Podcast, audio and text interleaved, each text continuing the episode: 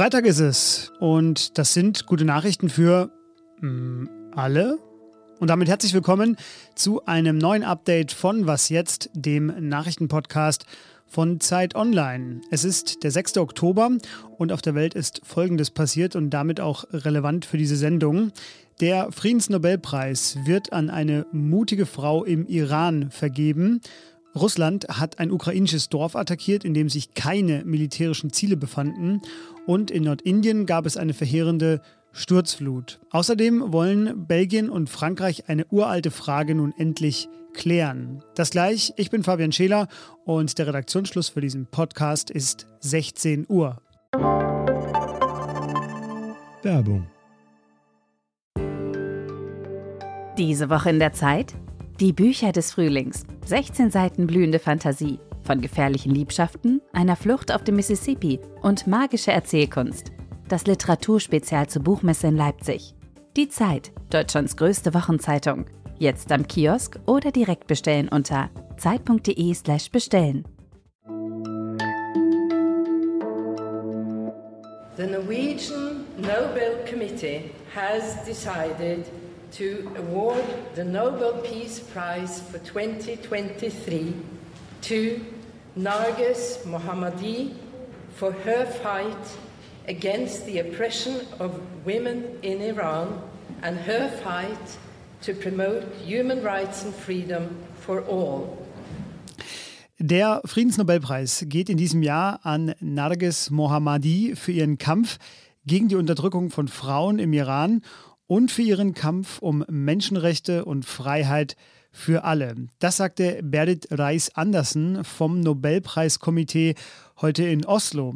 Die 51-jährige Mohammadi ist stellvertretende Vorsitzende des iranischen Zentrums für Menschenrechte und derzeit sitzt sie im berüchtigten Evin-Gefängnis in Teheran eine Haftstrafe ab für die angebliche Verbreitung staatsfeindlicher Propaganda. Gilda Sahibi ist bei mir. Sie wird mir jetzt die Preisträgerin vorstellen. Hallo Gilda. Hallo Fabian, hi. Gilda, wie viel persönliches Leid hat Nargis Mohammadi denn auf sich genommen, um für diese Frauen- und Menschenrechte zu demonstrieren? Wenn man das liest äh, von dem, was sie selber geschrieben hat, was sie selber erlebt hat in diesen Gefängnissen, alleine nur in diesen Gefängnissen, dann ist es schon sehr, sehr, sehr hoch. Also sie hat äh, als eine der ersten auch von sexualisierter Ge Gewalt aus den Gefängnissen berichtet, auch über ihre eigene Erfahrung mit sexualisierter Gewalt. Sie ist, was wahrscheinlich das Allerschlimmste ist, von ihren Kindern getrennt. Die, die mussten mit dem Vater ähm, aus dem Iran verlassen. Sie sieht ihre Zwillinge nicht. Also ich glaube, das Maß an Leid kann sich wahrscheinlich jeder Mensch, wenn man alleine diese zwei Fakten kennt, äh, zumindest ansatzweise vorstellen. Was hat sie denn eigentlich so bekannt gemacht und vor allem so zur Zielscheibe für das Regime? Also sie war eben, ähm, wie du es auch gerade gesagt hast, sehr früh auch in diesem Kreis von, äh, von Menschenrechtsaktivistinnen, Anwältinnen von Shirin Ebadi, Nasrin Sotoudeh. Ähm, sie hat zum Beispiel auch einen Film über weiße Folter gedreht, aus dem Iran heraus, einfach um immer wieder zu zeigen, was in diesem Staate passiert. Ähm, und das hat sie von Anfang an eben gemacht und wurde dafür auch immer wieder inhaftiert und hat aber eben nicht aufgehört. Genauso wie auch übrigens Shirin Ebadi, Nassin Sotoudeh. Das sind zwei sehr bekannte Menschenrechtsanwältinnen. Und dazu gehört sie eben zu diesem Kreis an Frauen, die im Iran nicht aufhören, zu äh, laut zu sein, zu erzählen, was passiert. Also sie sagt immer, also zum Beispiel in einem Brief, den, den sie im Dezember 2022 rausgegeben hat, geschrieben, Sie weiß, dass die Sachen, die sie aus dem Gefängnis erzählt, sie gefährden und andere auch gefährden, aber sie ist überzeugt davon, dass die Welt diese Sachen wissen muss, damit sich irgendwann was ändert und die Tyrannei ein Ende hat, wie sie das sagt. Und fürs Regime ist alles, was Licht auf irgendwas scheint, Horror sozusagen. Und deswegen ist sie natürlich eine der ersten, die da nicht draußen sein dürfen und nicht sagen dürfen, was sie wollen. Sie selbst hat jetzt im Zuge der Vergabe oder im Zuge der Ankündigung, dass sie den Nobelpreis bekommt, gesagt, sie hoffe, dass der Protest jetzt noch organisierter werde, denn der Sieg sei nahe. Du hast es ja mal als feministische Weltgeschichte beschrieben, was dort im Iran die ganze Zeit weiterhin geschieht. Was kann denn der Nobelpreis jetzt für diese Proteste bewirken?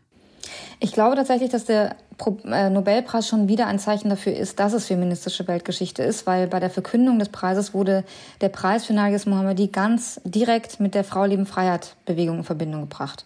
Und dazu muss man wissen, dass das iranische Regime äh, sich auch jetzt wieder so sicher fühlt, weil eben die Aufmerksamkeit auf das, was im Iran passiert und passiert ist im letzten Jahr, äh, so gering geworden ist, weil es alles verhindern will, damit man hinguckt, was passiert und damit, weil es alles verhindern will, damit man weiß, ähm, was in diesem, in diesem Staat passiert. Und da ist natürlich diese, dieser Nobelpreis ein, ein Stachel im Fleisch, sagt man, ne? weil so dieses Licht drauf scheint, dass die ganze Welt jetzt mitbekommt, wer Nergis Mohammadi ist, äh, was sie tut, was die Zustände im Iran sind.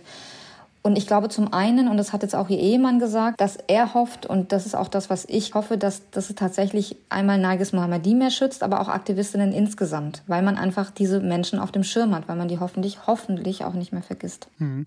Die andere große Hoffnung ist jetzt erstmal, dass, ähm, das hat das Nobelpreiskomitee auch gesagt, dass sie erstmal freigelassen wird, um diesen Preis entgegenzunehmen.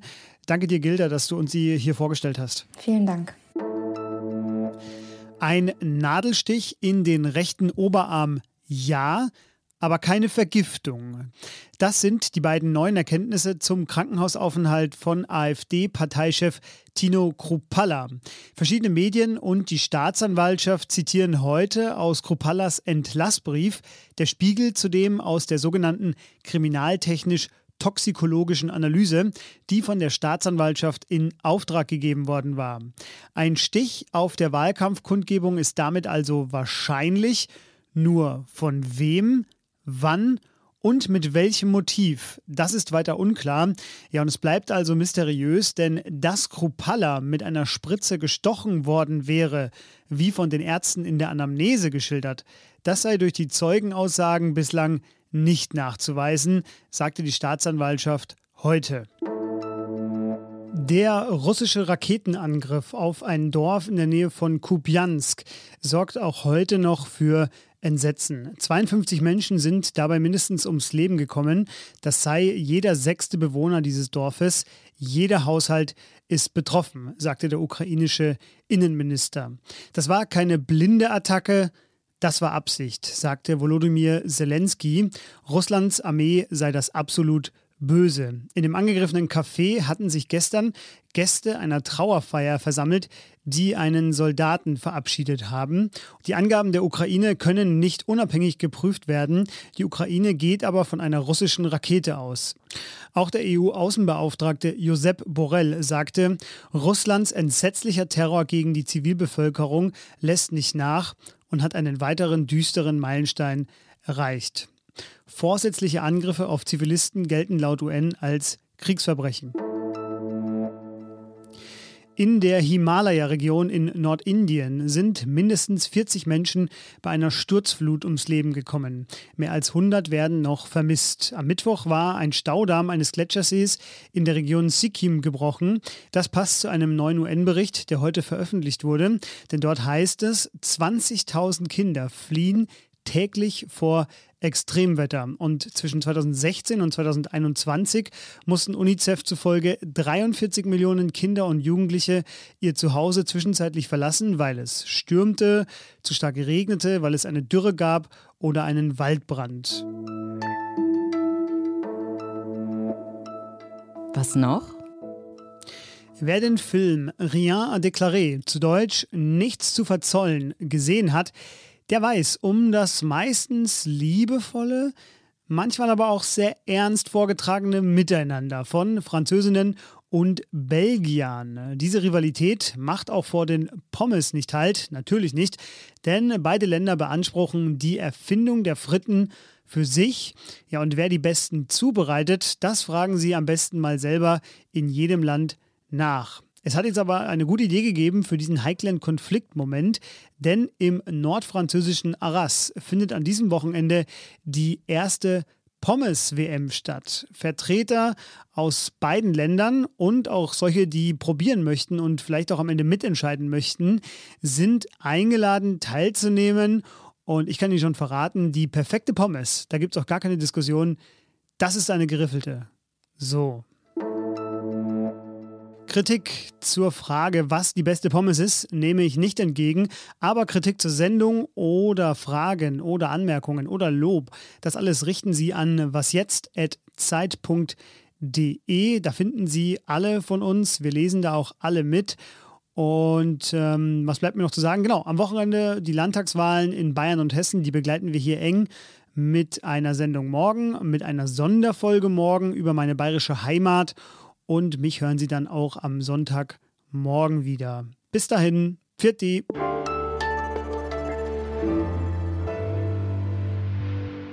jetzt gerade so ein Pommes Rabbit Hole betreten bei YouTube und dann habe ich einen Pommes Waffelburger entdeckt. Der tritt bei der WM, soweit ich weiß, nicht an.